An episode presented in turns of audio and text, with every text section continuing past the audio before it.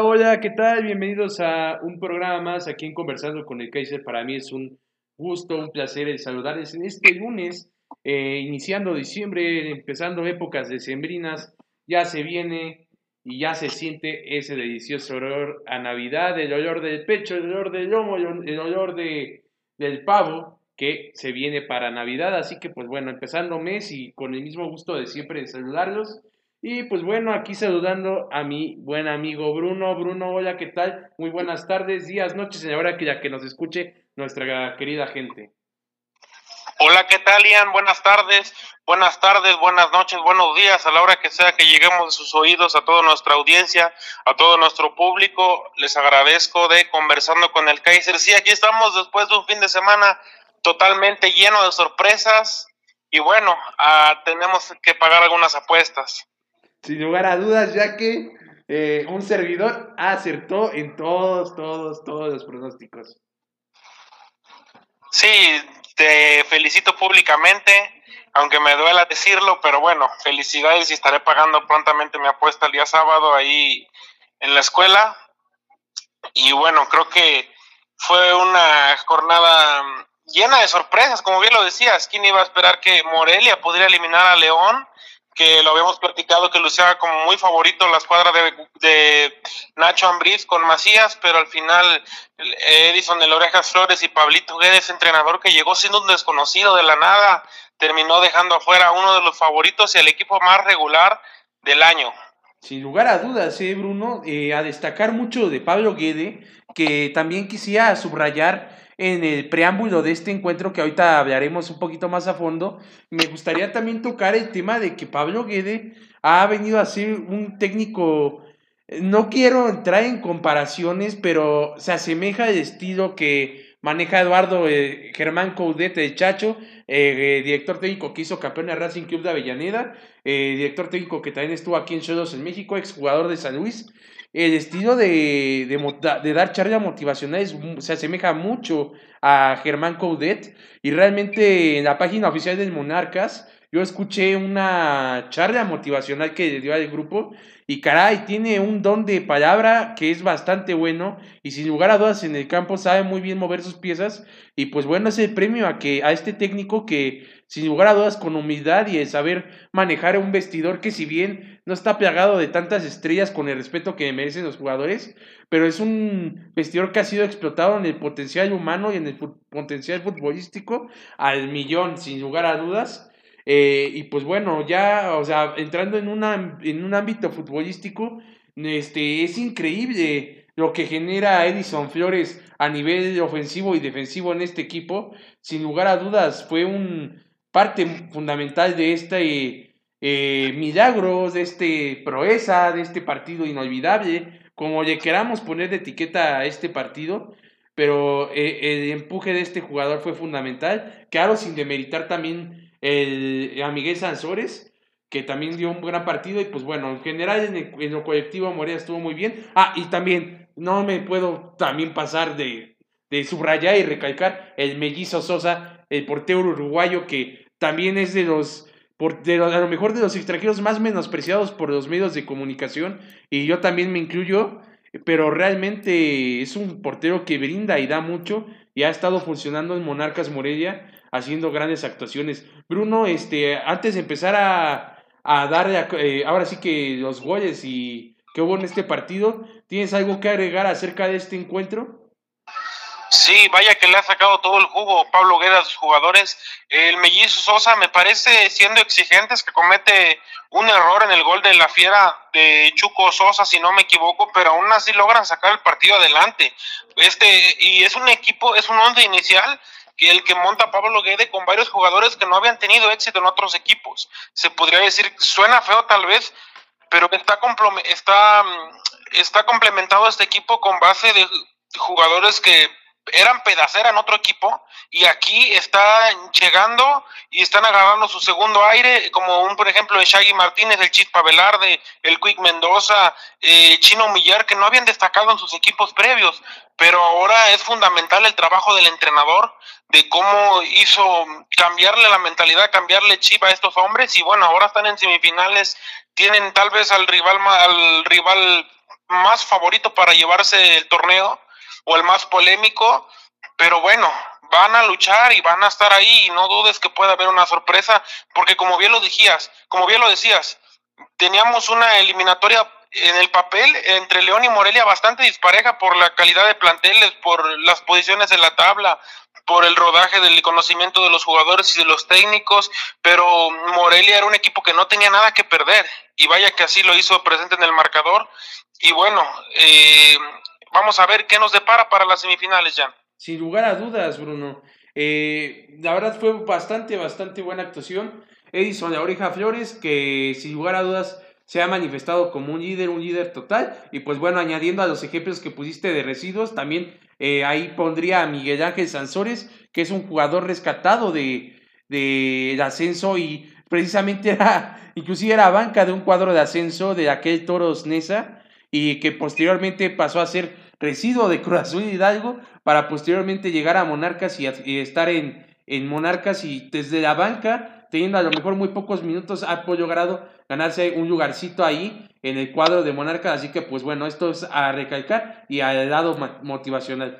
Y pues bueno, ya entrando en la crónica del partido, iniciamos con un tanto de Sosa, como bien lo decías, eh, un gol de Ismael Sosa, donde pues en el ángulo que, que no estaba eh, previsto para el arquero, ahí fue donde clava el gol y realmente Sosa eh, en una manera abrupta no alcanza a tomar el balón, precisamente por la mala colocación que tenía, y marca el gol al minuto 52. Posteriormente, Miguel Sansores, en una jugada que honestamente creo que hasta los mismos aficionados de Moría no se lo esperaban, hace una genialidad y logra meter el, el gol del uno por uno. Y posteriormente, cinco minutos después, Edison La Oreja Flores al 72 marca este tanto de 2 por 1 eh, con el que Morelia este, eh, vence a León. Por ahí al final la polémica de que el partido se paró unos momentos por el grito que otra vez lamentablemente se hizo presente en el encuentro,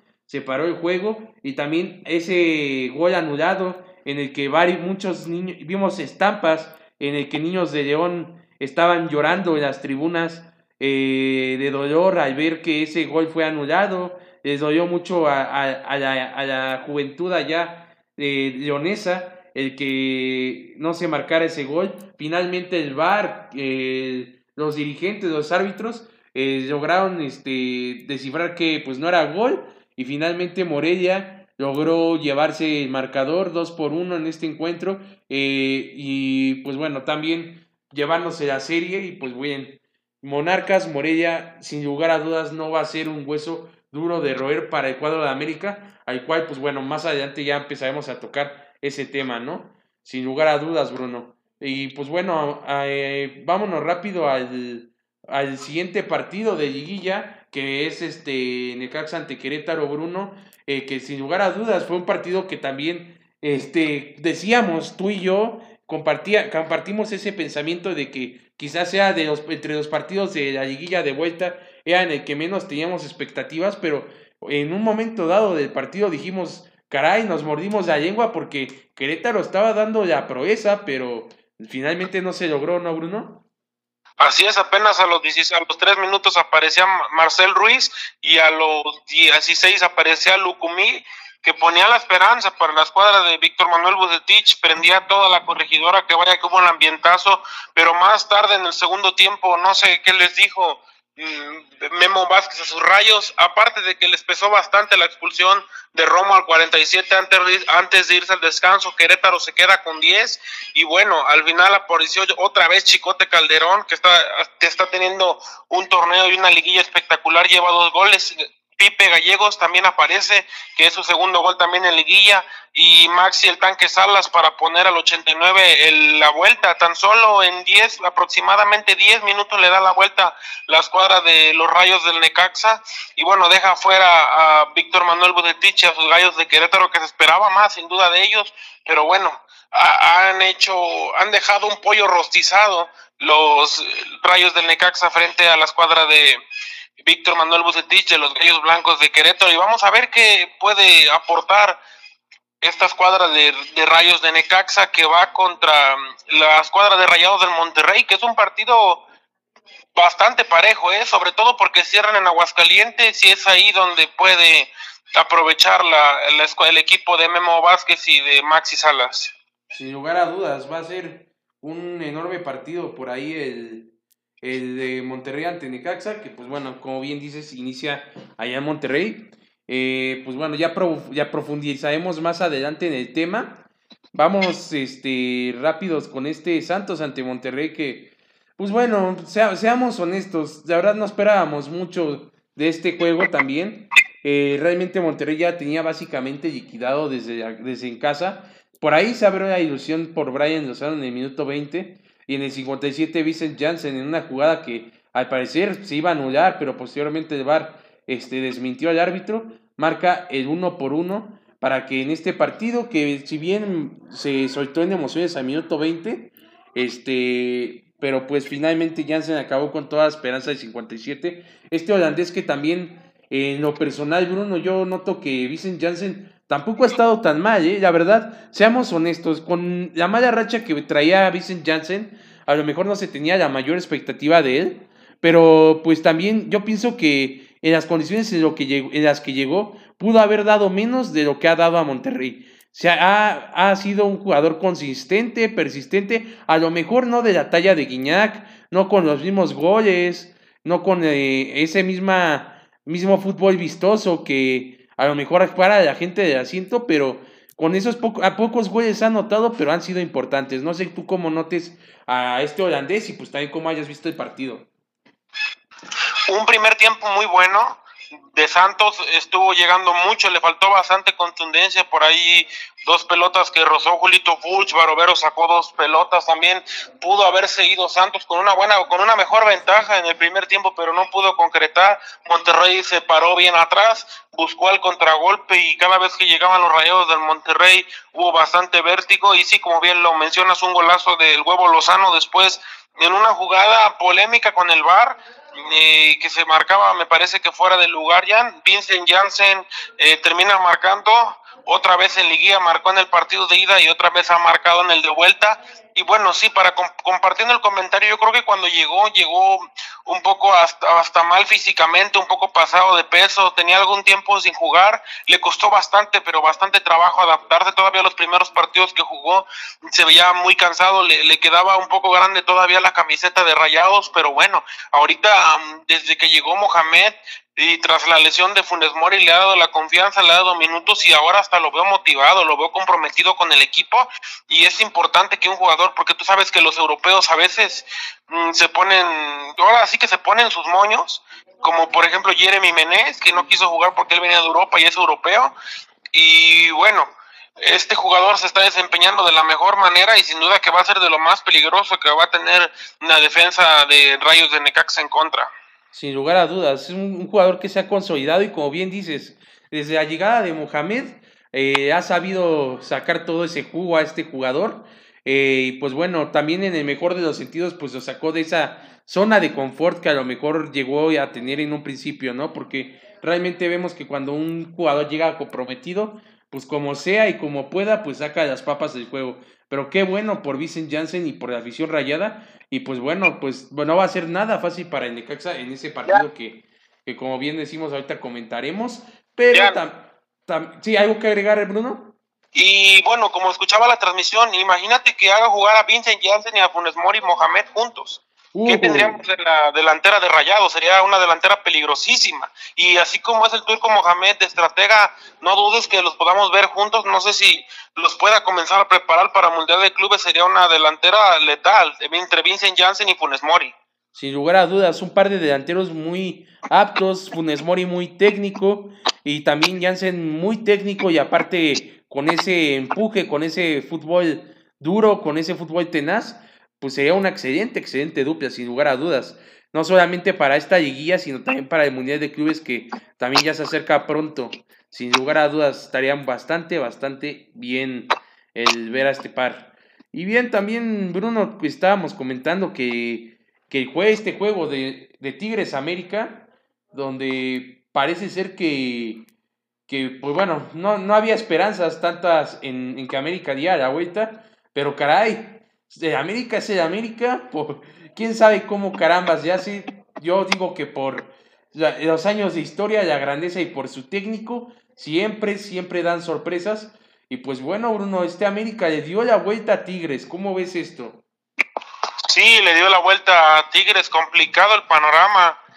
Lucía sobre después de esa derrota 2 a 1 en el Azteca, pero bueno, Miguel Herrera supo motivar bien a sus muchachos, supo, supo revertir esa desventaja que traían de dos goles, se fue a aplicar en el volcán y desde el primer tiempo que lo hizo pésimo Tigres, parecía que estaba jugando un partido de jornada 2 un partido de jornada 2 con todo el respeto que se merece contra Puebla. Nadie les dijo a, los 11 de Tigres que estaban jugando una semifinal contra el América. Los, los vi bastante agrandados, bastante sobrados. Eh, le salió todo mal a Ricardo Ferretti anoche poca, nula, nula capacidad de respuesta la que tuvo. Ya es bastante predecible el eh, Tuca Ferretti, no supo qué hacer. Miguel Herrera le ganó la partida a base de motivación y a base de estrategia.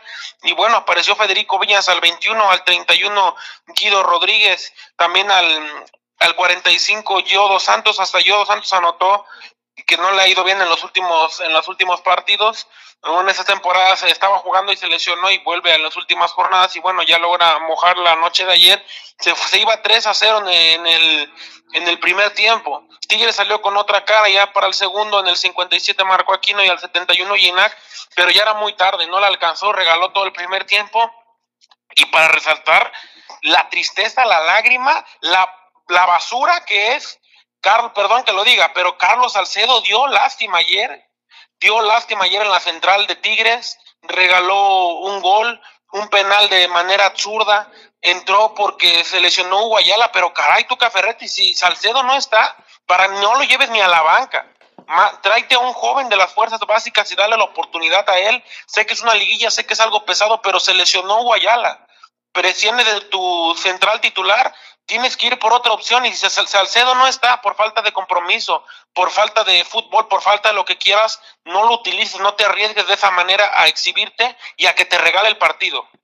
Sin lugar a dudas, se exhibió este jugador que, caray, o sea, eh, no tengo nada en contra de los jóvenes, pero lo digo en el mejor de los sentidos de los ejemplos, pero la verdad yo vi a este Carlos Salcedo como chamaco de 15 años, eh, o sea, muy inmaduro, muy poco consciente de sus acciones.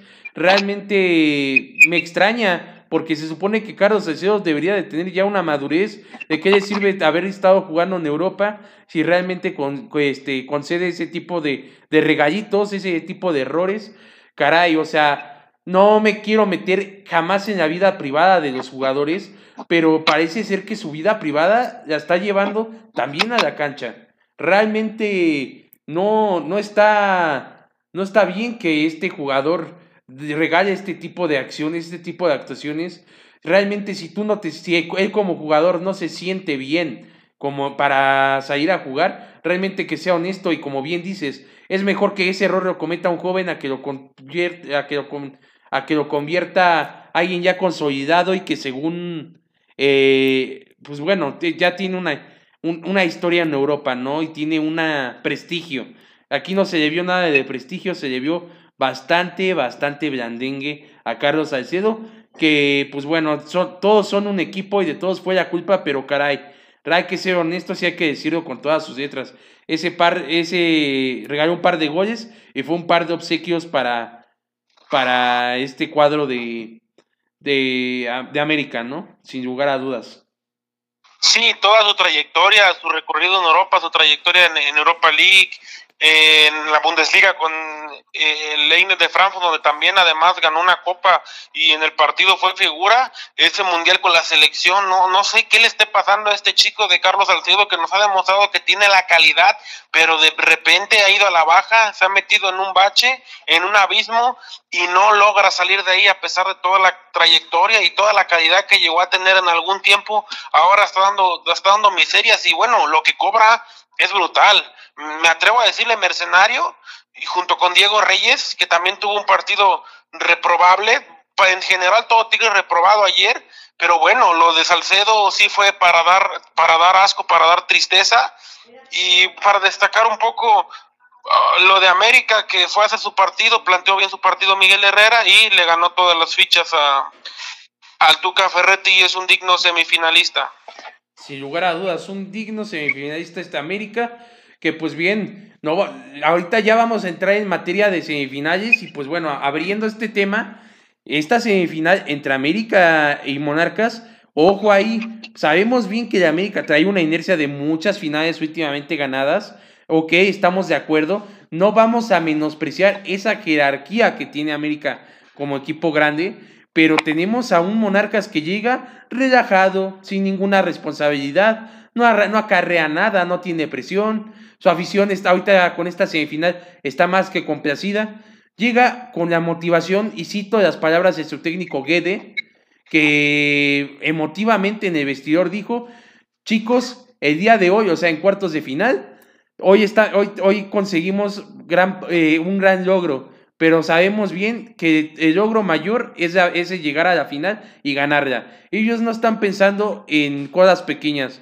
ellos van por todo y la verdad tienen material humano, no voy a decir que calidad futbolística, pero material humano, tienen compromiso y tienen todo para poder dar una sorpresa al equipo de América.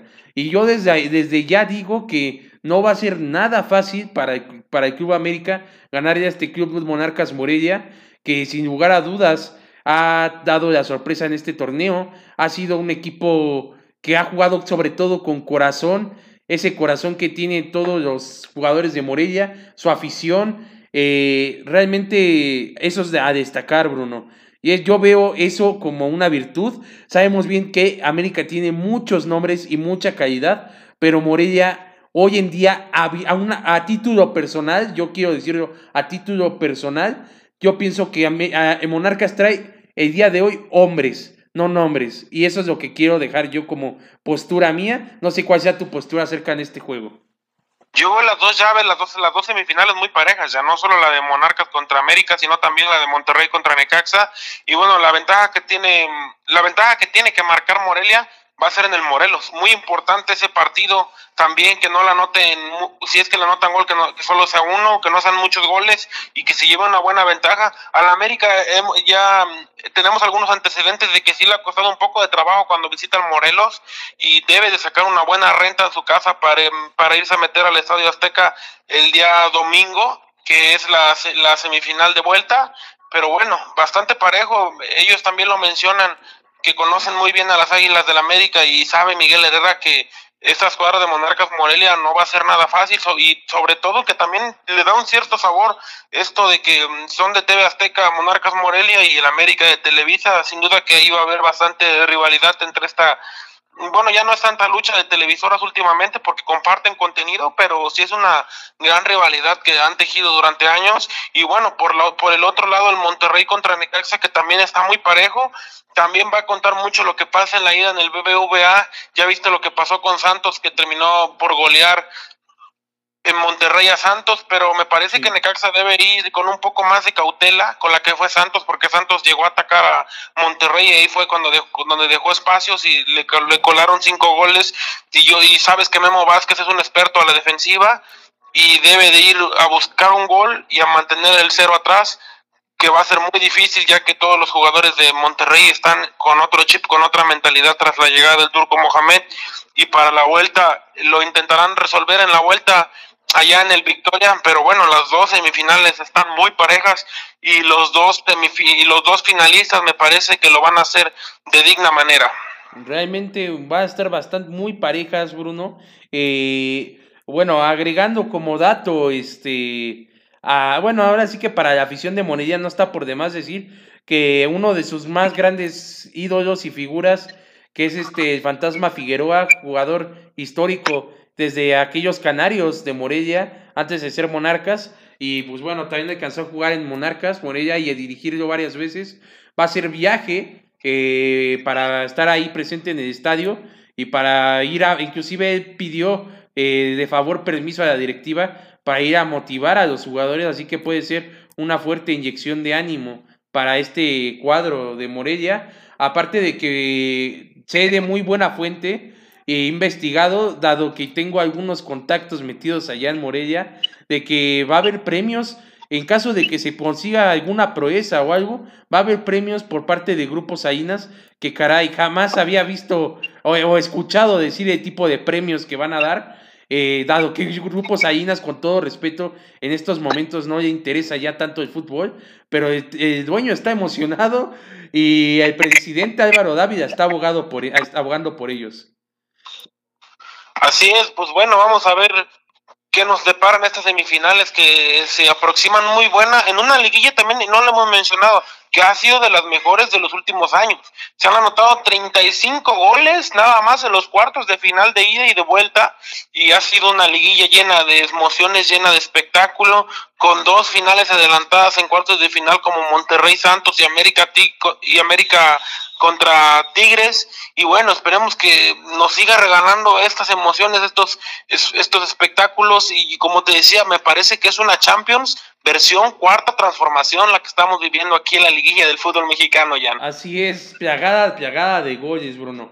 Un último apunte, rápidamente, aquí estoy leyendo este, un comentario en redes sociales de Chango Moreno, donde, pues bueno, también él, ve a un Necaxa bastante bien estructurado y bien dirigido y piensa que podría haber una sorpresa en Monterrey. Bueno, pues bueno, ahí vemos un comentario de un histórico de Monarcas, de, de Monarcas de Necaxa, que está también dando ahí su postura para estos rayos que también, pues bueno, también me adjudico y no lo había dicho a título personal, qué buen equipo trae Necaxa. Vamos a ver una gran liguilla, Bruno, y vamos a seguir disfrutando de esta Champions League versión cuarta transformación, que es la liguilla de la Liga MX.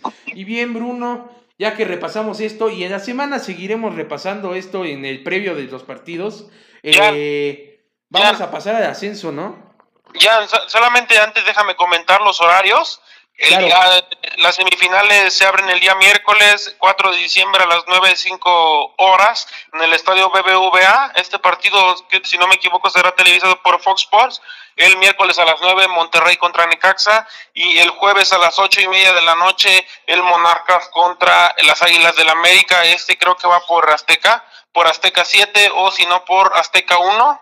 Y el día sábado se estará cerrando la llave entre Necaxa y Monterrey eh, por TUDN a las ocho y media en el Estadio Victoria. Necaxa recibe a Monterrey y el día domingo creo que también va por el Canal 5, Canal 2 o TUDN eh, este partido entre las Águilas del América en el Estadio Azteca contra los Monarcas Morelia a las 18.30 horas, a las 6.30 de la tarde. Estos son los horarios de la liguilla, ya. Así es, Bruno. Gracias por compartirnos los horarios eh, de la liguilla y también aprovechando esta pequeña rendijita para hablar, se me estaba yendo un dato y una pregunta que amablemente el señor José Rojas vía inbox nos pregunta en el programa rápidamente, Carlos Aguilar, sí, llega a, Televisa Deportes, va a narrar boxeo, y sí, sí es cierto que va a narrar también fútbol. Eh, la verdad, el dato de que narre fútbol, tengo entendido, y hasta donde yo sé, de lo contrario de que yo me entere de, otra cosa diferente a lo que estoy diciendo, tengo entendido que empezaría a narrar fútbol Carlitos Aguilar a partir del próximo torneo, no de esta final o semifinal. Ahorita solamente en este inicio en Televisa va a estar narrando box y el próximo torneo ya inicia el proyecto de Carlos Aguilar para competir a Cristian Martinoli en las narraciones eh, de fútbol eh, por parte de este narrador de boxeo. Y pues bueno, era importante decirlo, Bruno, ya que uno de nuestros radioescuchas tenía esa inquietud. Y pues bueno, ya dando esta pequeña resolución, eh, y también mandar un saludo a nuestro radio, bueno, a nuestro escucha, a nuestro escucha de podcast. Vamos a hablar del ascenso, Bruno, que tú lo viviste a flor de piel desde el estadio Coruco Díaz, que sin lugar a dudas fue una fiesta, pero también fue una lágrima a la vez. Sí, como ya te lo comentaba en el podcast del viernes, la verdad, una, un ambiente hostil el que se vivió una tarde, un día mágico en, la, en el sur de Morelos, en Zacatepec, se paralizó todo Morelos, todo el estado quería estar en el Coruco Díaz, se llenó a sus más de 24 mil plazas, aunque el sonido local dijo que eran 21, pero yo sí lo vi sobrepoblado el estadio, me parece que no tenía las cifras totalmente verídicas y bueno, se pintó una fiesta, fue vibrante cuando saltaron los equipos al terreno de juego con los juegos pirotécnicos, las luces, el himno nacional, todo estaba listo ya eh, para la final entre Zacatepec y Alebrijes de Oaxaca Tan solo cinco minutos le bastaron a los alebrijes de Oaxaca para marcarle gol a Zacatepec. No había recibido gol en toda la liguilla y tan solo cinco minutos apareció Cisneros y también el Suri Ledesma. Ledesma. Y bueno, a los tres, cuatro minutos ya lo ganaba Alebrijes 2-0. La afición se apagó un poco, quiero decirlo, se enfrió un poco a la hora de... No esperaron irse 2-0 tan temprano, creo que nadie lo esperaba en la conferencia de prensa Baliño con una cara obviamente bastante dolido, bastante afectado. Eh, dijo que le sorprendió bastante haberse ido 2 a 0 en, el, en los primeros minutos. Me parece que, mm, voy a decirlo, le pesó el estadio a Zacatepec, no se sintió tan comprometido con su afición, con un enorme, con un, eh, con un ambiente tan enorme, que salió tratando de proponer desde el principio, desde el segundo uno, dejando bastante espacios, siendo descuidado a la defensiva y fue ahí donde le, le cascaron este par de goles por esa intensidad, por esa ansiedad de querer proponer. Me parece que tuvo que haber sido más cauto, estudiar un poco más alebrijes en los primeros minutos de conocer a tu rival y bueno, termina cometiendo estos errores. Los dos hombres que no habían fallado, que lo comentábamos en la previa, habían sido fundamentales para el esquema defensivo de Zacatepec, Jacob Akron y también por parte del portero Alejandro Duarte, el portero peruano, fallaron en el partido.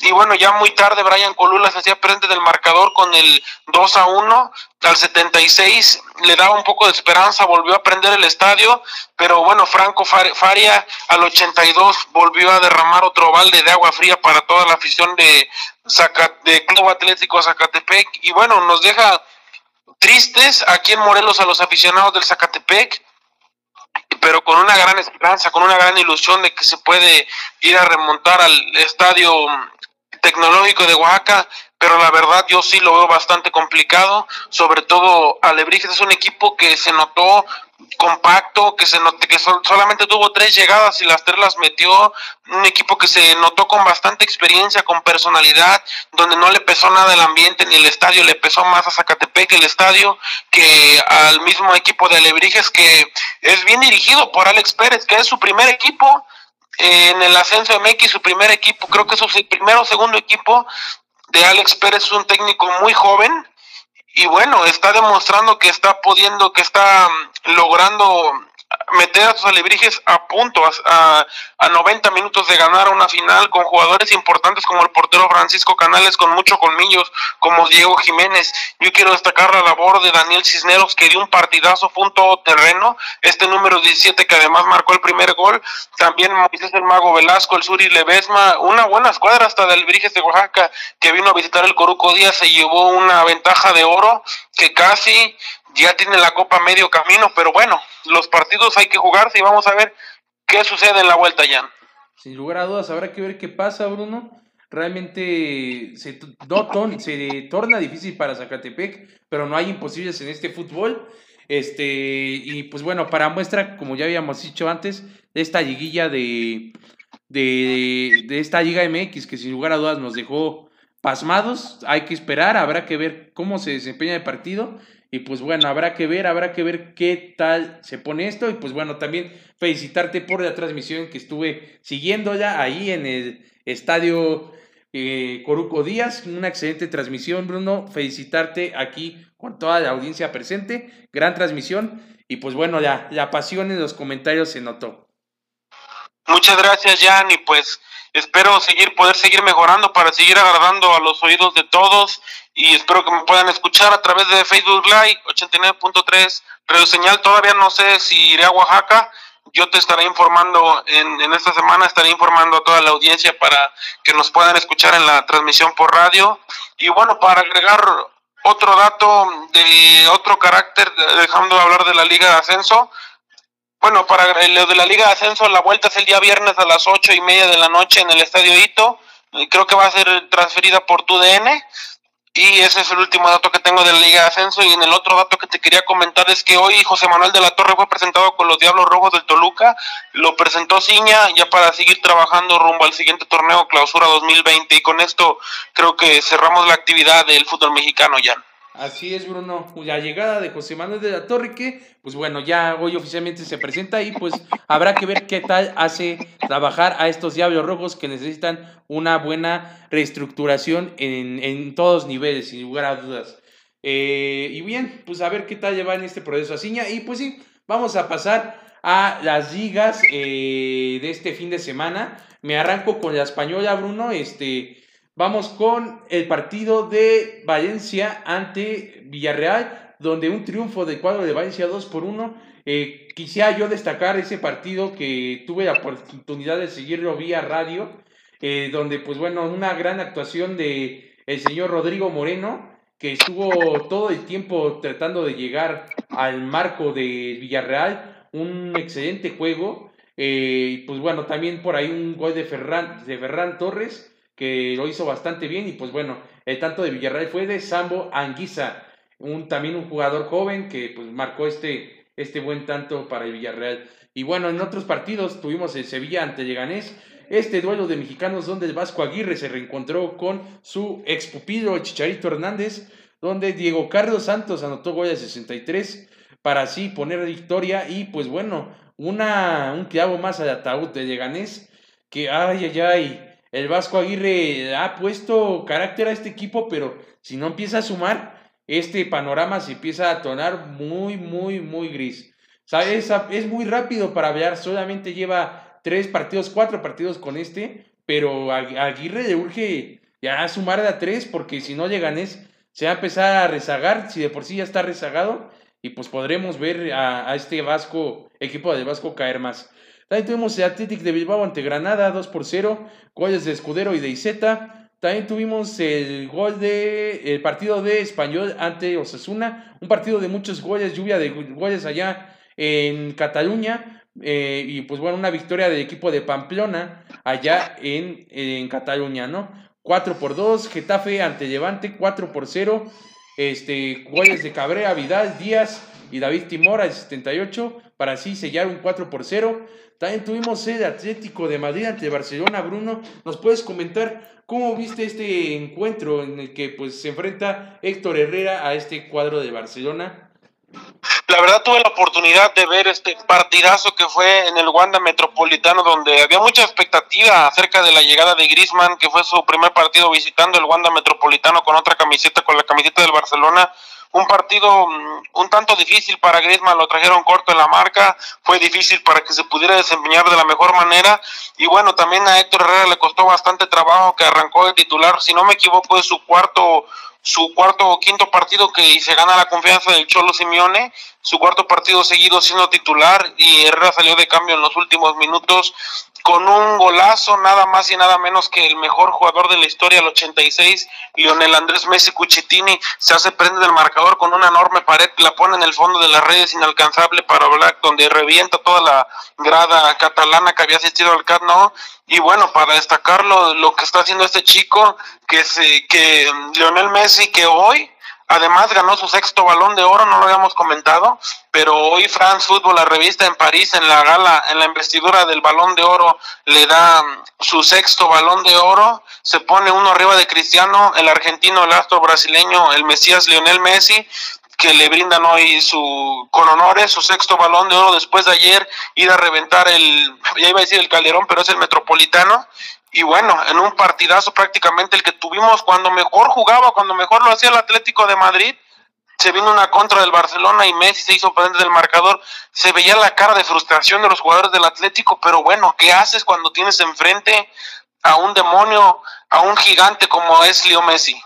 Sin lugar a dudas, un jugador que define y cambia partidos, Bruno. Sin lugar a dudas que de aplaudir esta actuación de Messi, pues bueno, felicitarlo por este balón de oro en el que, pues bueno, esta lucha eterna que ha tenido con Cristiano Ronaldo por ver quién es el mejor jugador a nivel mundial, pero realmente yo pienso que los títulos, los logros quedan por demás. Ambos son grandes atletas, habrá diferentes puntos de vista, sin lugar a dudas, pero realmente hay que saber apreciarlos, valorarlos, porque este, se nos están poniendo un poquitín más viejos cada vez y estamos muy cerca de despedirlos. Así que hay que disfrutar de este par de cracks que sin lugar a dudas nos han brindado eh, este, grandes actuaciones en sus respectivos clubes, sin lugar a dudas, Bruno. Entonces, pues bueno, vámonos a la Premier League, Bruno. Tú nos traes todas estas este, noticias, todas estas novedades, donde caray que tuvimos una, una excelente serie de partidos, ¿no? Así es, comenzó la jornada número 14 de 38 de la Premier League, donde las Urracas de Newcastle empatan contra los Ciudadanos del City de Guardiola, que no la están pasando bien. Empate a 2 a 2, se quedan las tablas. El Liverpool, que sigue sin perder 2 a 1, vence al Brighton. También el Burlane eh, cae en su casa 2 a 0 frente al Crystal Palace. El Chelsea eh, pierde en, Stamford Bridge eh, 1 a 0 frente al West Ham para destacarlo de este portero que se convierte en el tercer portero, que es el tercer portero del West Ham, Danny Martin, que debuta a los 33 años de edad, bastante grande ya este portero y fue bastante David David Edward Martin, perdón, pero es bastante conmovedor ya que desató las lágrimas al terminar el encuentro. A los 33 años debutando en la Premier League, esperando bastantes años en el banquillo y bueno, ya tuvo su oportunidad este este, ya no, ya no digo chico, pero este señor arquero de 33 años que debuta por fin tiene una oportunidad de la Premier. El Tottenham vence 3 a 2 al Hatton, el Tottenham del Special One que ha ganado todos sus partidos desde que ha llegado y además luce con una cara diferente, un Mourinho un tanto más accesible, se ha visto tal vez porque es el inicio y al principio le cae bien a todos, ya después empieza a, romper un poco él, mismo su vestidor, a, a, dividirlo, a polarizarlo también el Southampton vence 2 a 1 al Watford. El Norwich empata contra el Arsenal 2 a 2, que ya no se sabe sobre la se duda sobre la continuidad de Unai Emery. El Wolves empata 1 a 1 contra el Sheffield United, donde Raúl Jiménez vio actividad. También el Leicester 2 a 1 frente al Everton lo vence.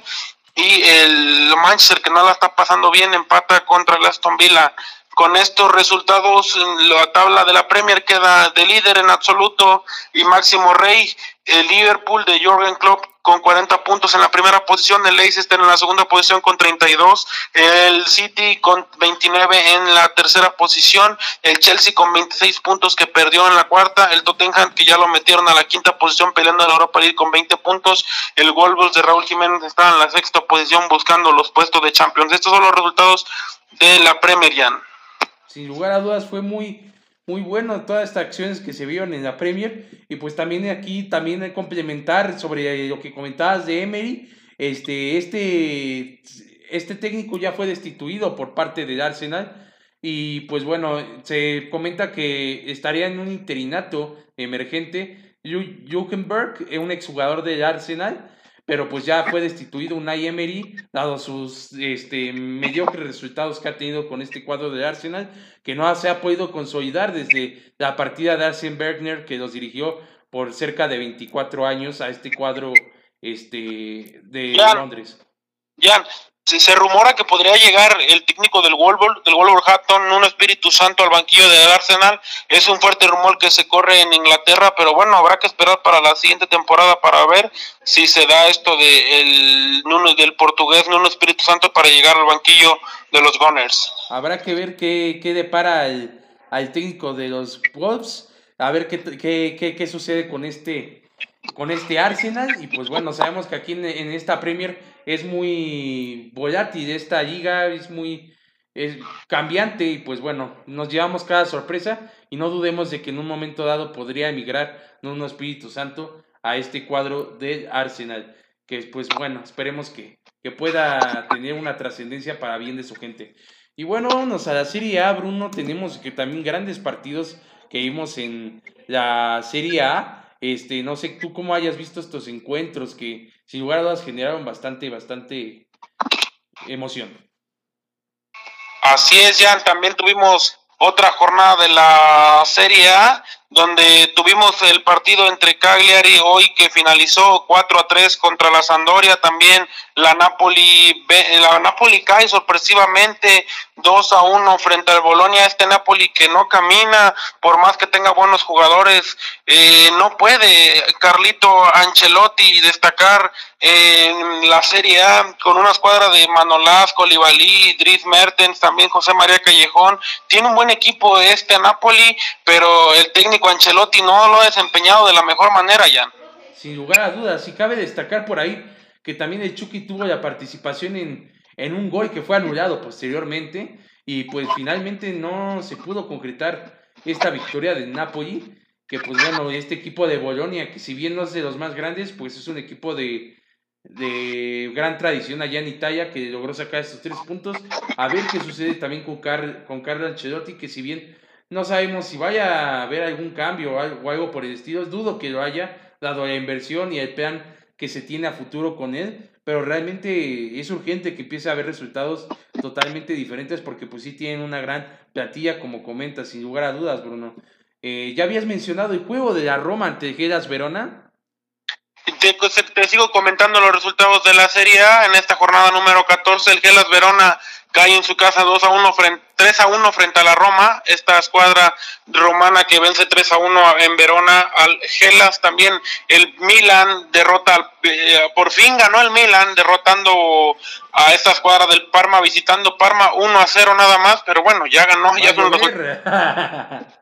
Sí, por fin ya ganó el Milan y es un resultado positivo que había tenido muchos empates anteriormente y bueno, le está costando bastante trabajo en esta crisis financiera que tiene el equipo de la ciudad de la moda. También el Inter 2 a 1 vence al Spal, la Lazio en el Olímpico de la Lazio allá en Roma vence 3 a 0 al la Juve empata contra el Sassuolo 2 a 2, la Fiorentina cae en su casa en el Artemio Franchi en la capital de la Flor de Lis frente 1 a 0 frente al EC, también el Torino gana 1-0 al Génova, el Brescia cae en su casa 3-0 frente al Atalanta de Papu Gómez, este Atalanta de Bérgamo que le está, nos está quedando de ver bastante en Champions, pero bueno, lo está haciendo de la mejor manera o lo está intentando hacer de la mejor manera en la serie donde busca esos puestos de Champions ya.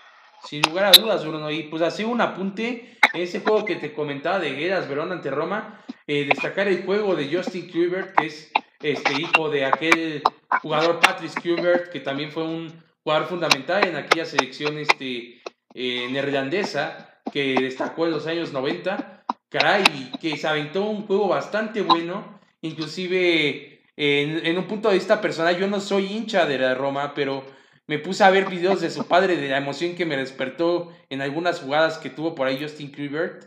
Eh, es un jugador que tiene mucha magia y realmente en estas nuevas generaciones y nuevas camadas, que es la generación, yo, me la voy a catalogar yo como la generación de Mbappé, Justin Kluivert es un jugador bastante prometedor y que eh, no dudemos ni en lo más mínimo que en unos cuantos años o quizás meses lo veamos en un equipo de los llamados grandes o gigantes de Europa, sin lugar a dudas. Eso es lo que quería yo agregar antes de terminar de hablar de esta liga italiana. Ah, y otra, otra cosa, por parte de, por parte de Milán, eh, estamos a muy, muy, muy poco tiempo de llevarnos una sorpresa. Parece ser que un grupo inversor procedente de Estados Unidos quiere llegar a quitarle esta, este equipo a los chinos, en el mejor de los sentidos de la palabra, ya van a venir a hacer una oferta para tratar de rescatar a este Milan que no le ha pasado nada bien. Este, Bruno, te cedo micrófono. ¿Qué pasó? ¿Qué, qué, qué comentario nos tienes? Ah, para comentarte acerca de la, de la Serie A de la tabla que cambió tras el empate del Juventus contra Sassuolo. Ahora el Inter manda arriba un punto con 37 unidades. Y bueno, ya le quitó el liderato a la vecchia señora del, calcio, del calcio que se mantiene en segunda posición 30, con 36 unidades, la Lazio ahí buscando en la tercera posición con 30, el Cagliari con 28 en la cuarta, la Roma buscando acceder al repechaje de Champions con 28, el Atalanta también peleando la Europa League con 25 y bueno, el Napoli en el séptimo posición borrado de cualquier competencia europea con 20 puntos. Para destacarlo del Inter de, de lo del Inter de Milán que le acaba de quitar el liderato a la escuadra de de Sarri y de Cristiano Ronaldo sin lugar a dudas, este, este equipo de Cristiano Ronaldo que baja de posición por lo que tú me comentas. Y pues bueno, a ver qué, a ver qué depara, qué depara esta liga, donde el Inter ya es nuevo cabecilla. Y bien, Bruno, ¿qué, qué noticias, qué novedades, qué nos manejas en esta NFL, en esta fiesta del emparrillado que se vivió a flor de piel en este fin de semana, cargado, cargado de emociones? ¿Qué nos tienes, Bruno? Así es, ya no, ya hay noche de Monday Night Football en un partidazo. Los halcones marinos de Seattle de Russell Wilson contra los vikingos de Minnesota de Stephon Dix y de Kirk Cousins. En punto de las 19:15 horas se dará el kick-off allá en Seattle, donde se disputará este juego. entre Vikings y Seahawks. También tenemos el, los, algunos resultados de la noche, bueno, de la tarde y de la noche de ayer, que se jugó la semana número 13 de la National Football League, donde ya lo habíamos comentado en Día de Acción, no, no lo comentamos el día viernes por tiempos, eh, se jugó el día jueves la Acción de Gracias, donde Bears derrota a los Osos de Chicago, derrotan 24 a 20 a los Leones de Detroit, los Cowboys bastante molestos, el dueño Jerry Jones caen 26 a 15 en su casa frente a los Bills de Buffalo, los Falcons vuelven a caer derrotados frente a los Santos de New Orleans 18 a 26, los Colts caen 17 a 31 frente a los Taintas de Mariota, eh, los Ravens, este equipo sensación, con Lamar Jackson derrotan a los 49 de San Francisco de Jimmy Garoppolo, que solamente han perdido dos partidos y los Ravens se colocan como a pesar de que no tiene los mejores números todavía, es el segundo, es el segundo con mejores números, abajo de los Patriotas que ayer también anoche perdieron, es el mejor equipo de la Liga Americana. También los Bengals que por fin ganaron, le ganan 22 a 6 a los Jets de Nueva York. Los Steelers derrotan 20 a 13 a su rival divisional, los Cafés de Cleveland, donde ahora no hubo golpes, no hubo, no se pegaron con el casco como se lo aventaron el otro día. Bueno, también los Delfines de Miami dando la sorpresa, venciendo a las Águilas de Filadelfia 37-31. Los Panthers recibieron a los Redskins 21 Panthers y los Redskins tienen 29 de, victoria para el equipo de la capital de Washington. En, un, en, en otro partido allá en el MetLife Stadium en Nueva York, en la Gran Manzana, los gigantes caen 13 a 31 frente a los empacadores de Aaron Rodgers. 13 a 31 gana el equipo de, de Green Bay. También los Jaguares de Jacksonville, 11 a 28 pierden contra los Bucaneros de Tampa Bay. Los Cardenales son aplastados por los Rams 37 a 34. Los jefes de Kansas City eh, devoran a los Raiders de Oakland 40 a 9 en este partido en el oeste de la Americana, donde Jefes de Kansas City se va a llevar su división.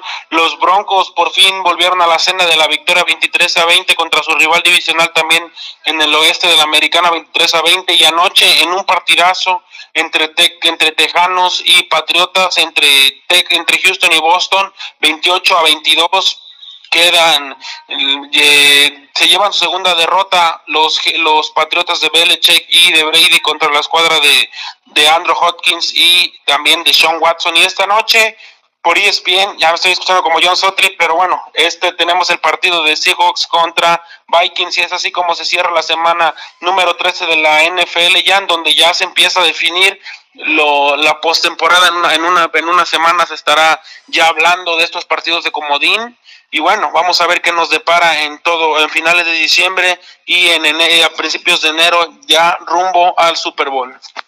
Sin lugar a dudas, a ver qué nos depara.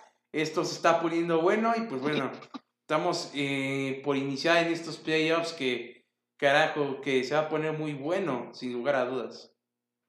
Sí, esperemos que tener unos buenos partidos de comodín. Se habla bastante acerca de, de la americana, por parte de la americana me parece que va a ser Patriotas el número uno, el número dos será Cuervos de Baltimore, este chico sensación Lamar Jackson que se estará peleando el MVP en la americana junto con Russell Wilson que juega esta noche de los Seahawks, que también está teniendo una temporada mm, para destacar, una temporada de ensueño. Y bueno, yo pienso que de la americana el uno y el dos va a ser Patriotas y va a ser Ravens y de la Nacional. Los más fuertes que veo son San Francisco, también el comodín de ahí va a ser eh, Seattle, también veo fuerte a Green Bay y vamos a ver qué nos depara y vamos a ver la incógnita si Jason Garrett podrá seguir con los Vaqueros de Dallas y cómo le va en la postemporada si es que accede y lo más seguro es que va a acceder porque su división la verdad no le está dando bastante batalla y bueno Vamos a ver qué nos deparan los emparrillados en los partidos de comodín que ya se aproximan en aproximadamente un mes estarán jugando, en tres semanas estarán jugando ya esos partidos de comodín donde se definirán los, los encuentros para la posición de la NFL. Así es, Bruno. Esto se torna bastante, bastante amigable, bastante amable y pues bueno, el espectador va a disfrutar de unos buenos juegos de NFL que pues bueno, va, se, se pone cada vez mejor y se empieza a sentir ese ambiente navideño que también es muy típico de la NFL, de esos previos, en, los días previos de Navidad, que se pone la NFL en esas excelentes noches de, de partidos llenas, llenas, de magia, que pues bueno, ya son una tradición en cada año en la NFL y pues bueno, qué mejor que el público disfrute. Y pues bueno, Bruno, estamos por llegar al final en este programa que se nos pasó volando, pero como siempre nos es un placer poder compartir con todo nuestro auditorio, agradeciendo como siempre su sintonía. Y pues bueno, si no antes pedirte, Bruno, como siempre, que nos digas una, tus redes sociales y pues si gustas dejar algún comentario en específico, también está abierto el micrófono. Claro que sí, agradecer primero a toda la audiencia que nos está escuchando, que nos escucha por este medio de Spotify. Y bueno, por un último dato, el día viernes se jugó la final de ida entre Tigres y Monterrey. Eh, de femenil, uno a uno quedaron, no se hicieron daño en el volcán y tendremos también esta semana la vuelta entre la liga femenil donde quedaron en la ida uno a uno. Y quisiera mandar saludos a Alexis Javier el Tama que me escucha en estos en estos en estos programas de podcast de conversando con el Kaiser. Y también para una amiga que me escucha dice que no entiende nada de lo que hablamos pero que me escucha porque no, no sabe no le bueno no no conoce un poco acerca de de los deportes, pero bueno, yo le agradezco enorme que me esté escuchando y un saludo para la señorita chef Almira Mazari Garduño que también me hace el favor de escucharme. Les agradezco a toda la audiencia que nos, nos sintoniza por este medio de conversando con el Kaiser. Les dejo mis redes sociales, Bruno Avilés en Facebook, A, V, I, L, acento la E y S, ahí estoy subiendo información todos los días constantemente y es un placer otra vez estar aquí en conversando con el Kaiser. Te envío un fuerte, un fuerte abrazo y te estaré, y sí, te voy a estar pagando tu apuesta el día sábado. Muchísimas gracias Bruno, ya me estoy saboreando esos chidaquides, cómo no. no, un caballero Bruno que va a pagar esa apuesta y pues este también me uno a los saludos para toda la gente que, que manda saludos acá a Bruno y de este lado eh, también quiero mandar un saludo a toda esa banda que me ha apoyado en, todos los proyectos y en especial al señor Gio Canales, que es una persona que nos escucha allá en Chicago, eh, una persona que me ha apoyado desde mi proyecto cuando estaba muy chavito en Comunidad Oscura Azul. Quiero mandar un saludo allá a Chicago al señor Gio Canales, que está al pendiente de todo lo que publico en Facebook y al pendiente de este podcast. Este señor nos escucha desayunando con un café y unos hot cakes todos los días. Me mandó el mensaje, así que pues bueno, seguramente esto lo va a estar escuchando, desayunando, así que buen provecho y disfrute de sus hot cakes. Y pues bueno, es, es un gusto el poder interactuar con todo nuestro auditorio. Qué, qué, qué bonito es que nos compartan el cómo y dónde nos escuchan. Es siempre agradable recibir su retroalimentación, sus comentarios para mejorar. Y pues bueno, estamos aquí al pendiente para seguir trayendo a ustedes las mejores noticias, el mejor contenido y pues traerles un rato ameno dentro de su día. Gracias por abrirnos las puertas en sus audífonos, en sus bocinas, en donde nos estén escuchando. Que tengan una excelente noche, tarde, mañana, a la hora que nos escuches. Bendiciones para ustedes y para todos los que eh, conformamos este programa de Conversando con el Kaiser y les mandamos bendiciones. Nos vemos y hasta la próxima. Nos vemos en el próximo podcast. Bye. Chao.